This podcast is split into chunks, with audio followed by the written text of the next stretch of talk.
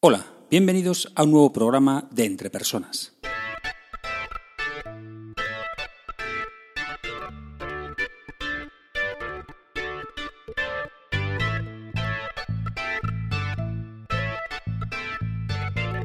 Un podcast donde hablamos sobre todo lo relacionado con las habilidades y competencias en las organizaciones.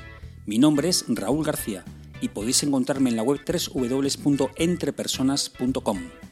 Hoy es día 12 de junio de 2016 y este es el programa número 34 de Entre Personas. En este programa voy a comentar una metodología de desarrollo de competencias, el mentoring, qué es y cuáles son las tres claves que hay que tener en cuenta para utilizarlo con éxito en una organización. ¡Vamos allá!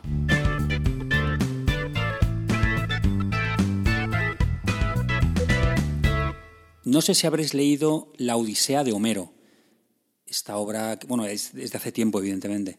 En ella cuenta que, que Ulises, cuando partió hacia Troya, pues encomendó a su fiel amigo mentor la educación de su hijo Telémaco. De aquí precisamente es de donde surge el concepto de mentor, mm, que bueno, pues se asocia a esta figura con experiencia que bueno, pues que va orientando, va aconsejando mm, a otra persona para su propio desarrollo, ¿no? El mentoring, tal y como lo conocemos en las organizaciones, pues es un proceso mediante el cual una persona, de dentro de la organización y de una manera altruista, ayuda a desarrollarse a otra persona que también pertenece a la organización. La característica fundamental es que el mentor, en este caso, es una persona con experiencia y, sobre todo, con una alta competencia en las habilidades o en la habilidad en la que va a ayudar a desarrollarse la otra persona porque lo que va a hacer fundamentalmente va a ser transmitirle su hacer, ¿vale? El cómo él hace las cosas. No solamente sus conocimientos, sino cómo tenerlos en cuenta en la práctica y cómo actuar en ciertas circunstancias. Todo muy dirigido a los resultados. Actualmente se utiliza también en entornos de emprendedores, por ejemplo, la figura del mentor, ¿no? Emprendedor con experiencia y ya pues trillado en esas lides, bueno, pues aconseja, ayuda y traslada su hacer a otros emprendedores más jóvenes o con menos experiencia. En mi opinión, existen tres claves para que un proceso de mentoring triunfe en una organización.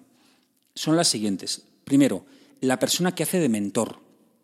En este caso es una figura clave, evidentemente. La segunda es la propia cultura de la empresa, si está preparada o no. Y la tercera es la relación entre el mentor y la persona que va a ayudar a desarrollarse. Vamos con cada una de estas tres claves más detalladamente. La primera, el mentor, que es una figura, como he dicho anteriormente, una figura clave. Con respecto a este, hay que tener en cuenta que no hace falta que sea un anciano, eh, ni que tenga tampoco mucha experiencia en la empresa, y ni siquiera en su puesto. El criterio que hay que tener en cuenta, en mi opinión, es que con respecto a la competencia o habilidad eh, sobre la que va a ayudar a desarrollarse a otra persona, sea un auténtico crack. Eh, por ejemplo, hay gente joven que sabe muy bien cómo hablar en público, sabe enganchar a la audiencia, saber moverse por la sala, se prepara la intervención pues teniendo en cuenta el, auditorio que va a tener, pues preparándose las preguntas que le pueden plantear, eh, estableciendo ejemplos, etcétera, etcétera. Y bueno, es una persona joven y probablemente pueda ser un buen mentor en este aspecto. Es cierto que la experiencia es un grado y que las personas con más experiencia pues también pueden tener más que aportar, em, más que aportar al, bueno, pues al, hacer de una persona. ¿no? Pero a veces sí que es cierto que esto no se cumple y en ocasiones hay personas con poca experiencia, pero que con respecto a una habilidad en concreto, pues son unas auténticas máquinas, ¿no? como he comentado anteriormente. Otro requisito fundamental, además de este que tiene que ser un crack en la competencia o en la habilidad que va a ayudar a desarrollarse a otra persona, es que tiene que mm, esta persona no tiene que tener ningún reparo en compartir, en comunicar, transmitir sus más profundos secretos en el terreno profesional. A ver, en ocasiones he realizado sesiones de trabajo para, bueno, fundamentadas en compartir buenas prácticas entre compañeros de trabajo y demás, y me he encontrado con reticencias muy fuertes y muy claras para compartir por parte de ciertas personas lo que ellos hacían, lo que ellos sabían, el cómo ellos actuaban en ciertas situaciones.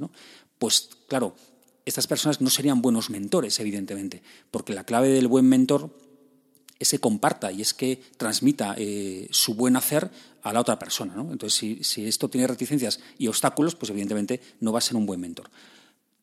Y por último, yo añadiría otra característica fundamental en esta figura de mentor, que es que tuviera la capacidad de transformar ese conocimiento implícito que tiene de cómo hace las cosas en conocimiento explícito y después saberlo comunicar.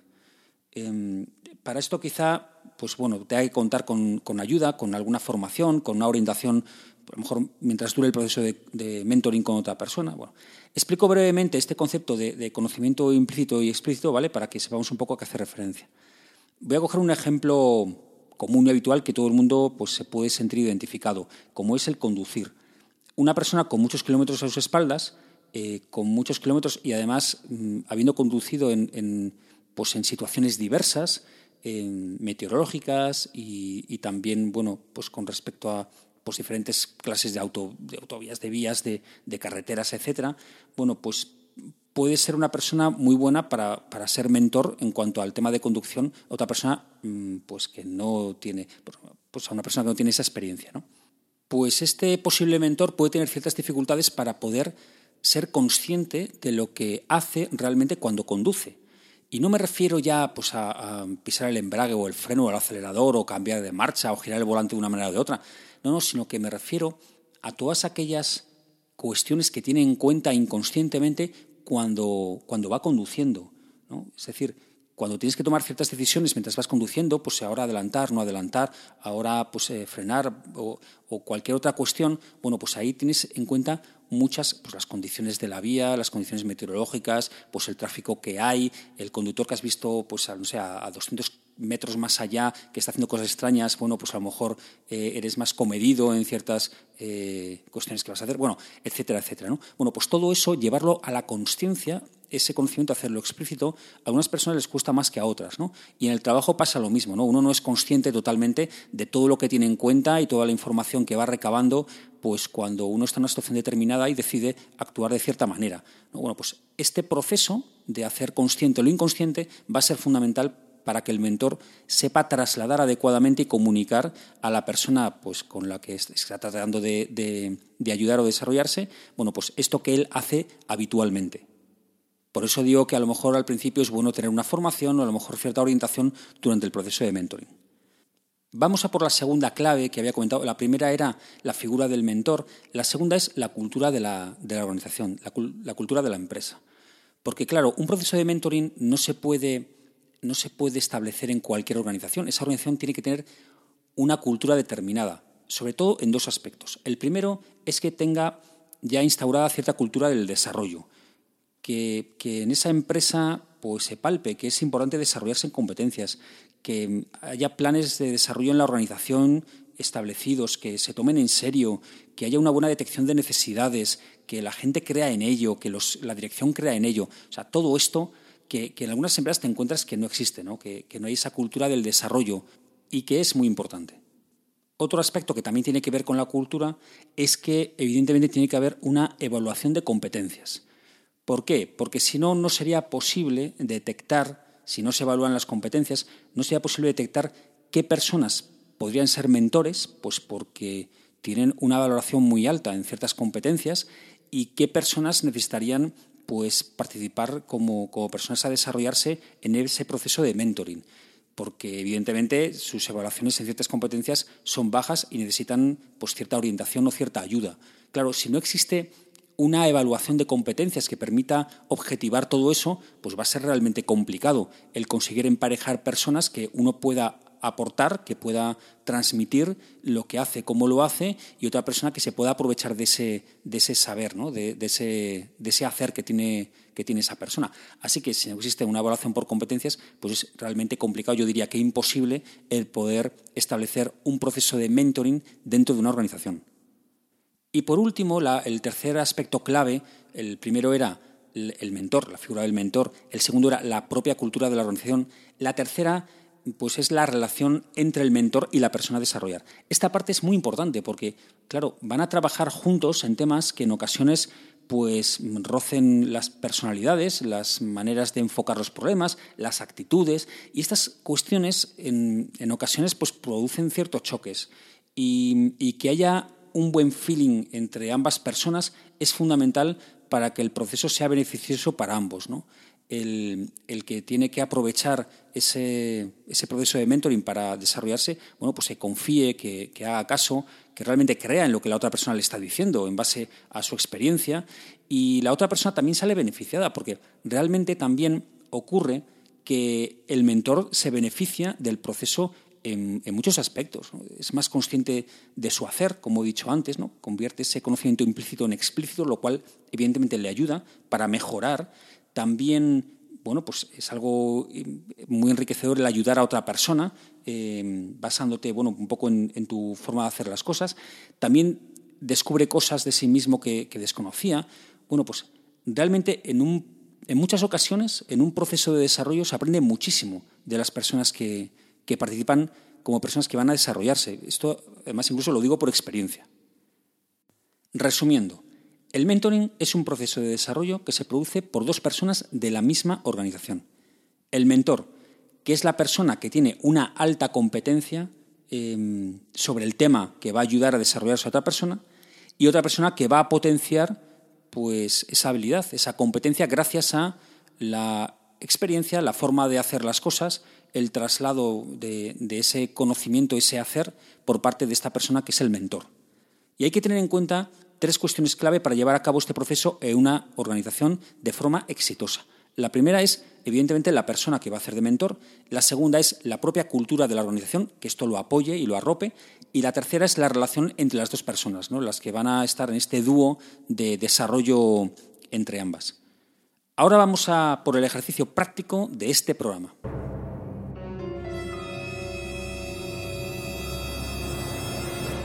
Bueno, te voy a proponer lo siguiente para que ejercites un poco esto que hemos estado hablando. Hombre, va a ser muy complicado que, bueno, pues que consigas que en tu organización se, realice un proceso de mentoring en un momento dado, pero sí que es verdad que vas a poder utilizar esta idea de, de mentoring pues para tu propio beneficio y para tu propio desarrollo. ¿Cómo? Bueno, pues observando las personas que tienes alrededor, ¿no? tus compañeros de trabajo, el cómo hacen las cosas, el cómo actúan, el cómo realizan ciertas tareas. Bueno, y, mira a ver, ¿no? qué persona pues te puede echar una mano, te puede ayudar, puede ser, entre comillas, ese mentor que te puede ayudar pues, para mejorar alguna tarea, alguna función que tú realices en tu puesto de trabajo. Y, una vez que le tengas detectado, pues eh, pégate a él, ¿no? O sea, es decir, pégate a él en el sentido de, bueno, pues pregúntale, eh, habla con él, a ver cómo hace las cosas, a ver por qué lo hace así, qué tiene en cuenta, qué información maneja, el por qué actúa de esa manera y no de otra diferente, qué resultados obtiene. Bueno, pues todo esto te va a ayudar precisamente bueno, pues a beneficiarte para desarrollarte más en esa competencia o habilidad bueno, pues que está mm, implicada en esas tareas o funciones que quieres mejorar. Evidentemente, esta persona a quien detectes como posible mentor tiene que tener ciertas características que hemos comentado ya en la figura del mentor. Claro, si es una persona reservada, que no quiere hablar, que no quiere contar qué es lo que hace y cómo lo hace, pues va a ser un mal mentor para ti, aunque sea un mentor figurado. Así que bueno, también trata de, detectar esa persona pues que no tiene ningún problema ni ningún, ningún obstáculo para contarte lo que sabe y contarte cómo hace las cosas. Así que te animo a que aprendas de tus compañeros, que seguro que hay mucho, bueno, pues mucho conocimiento y mucho saber hacer que puedes aprovechar para tu propio beneficio.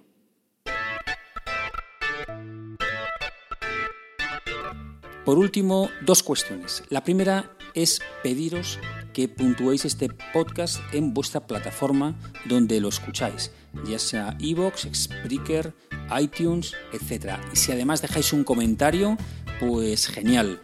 Y ya sabéis, aunque no lo hagáis, bueno, pues muchas gracias por escuchar y, y, bueno, pues dedicar este tiempo a escuchar este programa.